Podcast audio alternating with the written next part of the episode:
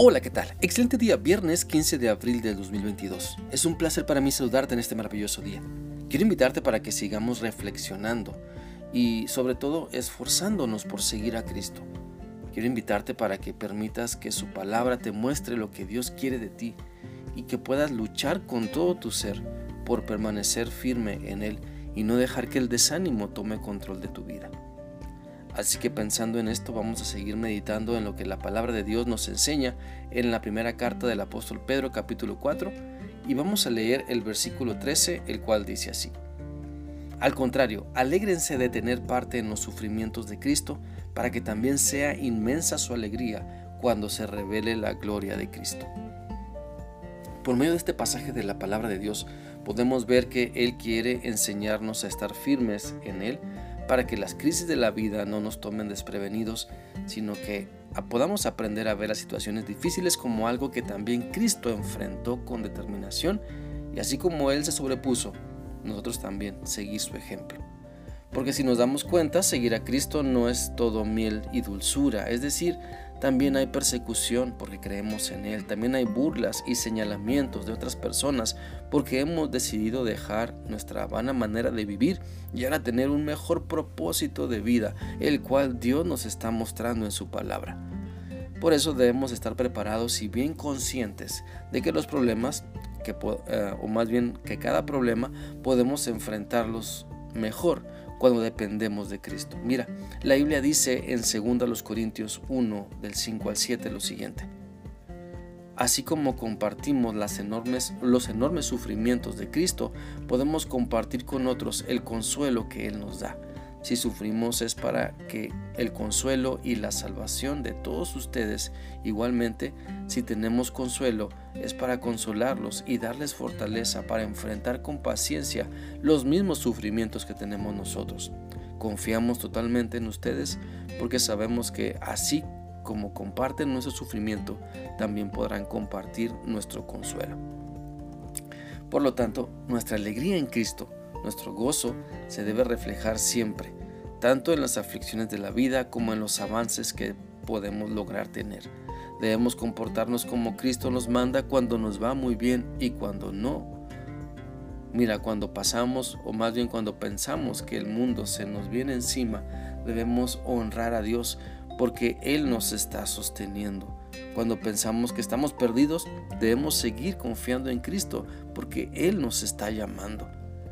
Así como en todo tiempo Dios nos ama y nos muestra su fiel amor, también en todo tiempo debemos esforzarnos por confiar en Dios y demostrar el gozo que es conocerle y demostrar los cambios maravillosos que Él está operando en nuestra vida.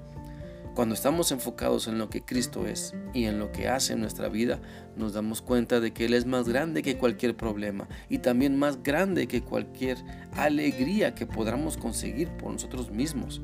Por eso debemos confiar en Dios, no solo cuando nos sentimos tristes o cuando pensamos que estamos en graves problemas, sino que la fe en Dios se vive siempre. La confianza en Dios se ejerce a cada instante de la vida que Dios nos da. El gozo del Señor debe ser constante y no intermitente. El gozo es más que placer terrenal y más que lo que llamamos felicidad. Mira, gozo es el deleite en el Señor y en las cosas buenas que provienen de Él. Mientras que la Biblia nos proporciona las maravillosas palabras de vida, bueno, el gozo aporta la música. Si el camino hacia el cielo es una subida dificultosa, el gozo establece la escalera eléctrica. El gozo es el combustible que Dios nos brinda para poder funcionar bien. Por eso la Biblia nos dice en Nehemías 8, 10, la segunda parte dice, hoy es un día dedicado a nuestro Dios, así que no se pongan tristes, gócense que Dios les dará fuerzas. Porque cuando estamos enfocados en Dios y dejamos que su gozo nos llene, sin importar la situación que estemos viviendo, podemos comportarnos como más que vencedores, permitiendo que el gozo del Señor nos ayude a ser parte de la solución y no a ser parte del problema. El gozo de Cristo nos ayuda a tener siempre un plan de acuerdo con su voluntad y no tener siempre una excusa para no obedecerlo. El gozo de Cristo renueva nuestra mente para poder decir, déjenme hacer esto por ustedes y no para pensar que eso no es nuestro trabajo. El gozo de Cristo nos ayuda para poder ver una respuesta en cada problema y no ver un problema para cada solución. El gozo de Cristo nos ayuda a enfocarnos en la solución y no mirar solo los problemas. Nos guía para poder decir, podrá ser difícil, pero en Cristo es posible, en vez de pensar que podrá ser posible, pero es muy, muy difícil. Por eso dejemos que el gozo de Cristo sea nuestra fuerza. Si Él pudo soportar la cruz, si Cristo pudo soportar la cruz por amor a nosotros y resucitar al tercer día, nosotros debemos esforzarnos porque nada ni nadie nos prive del gozo que Dios quiere darnos para que siempre estemos viviendo de acuerdo con su voluntad. Espero que esta reflexión sea útil para ti y que sigas permitiendo que la palabra de Dios llegue a lo más profundo de tu ser.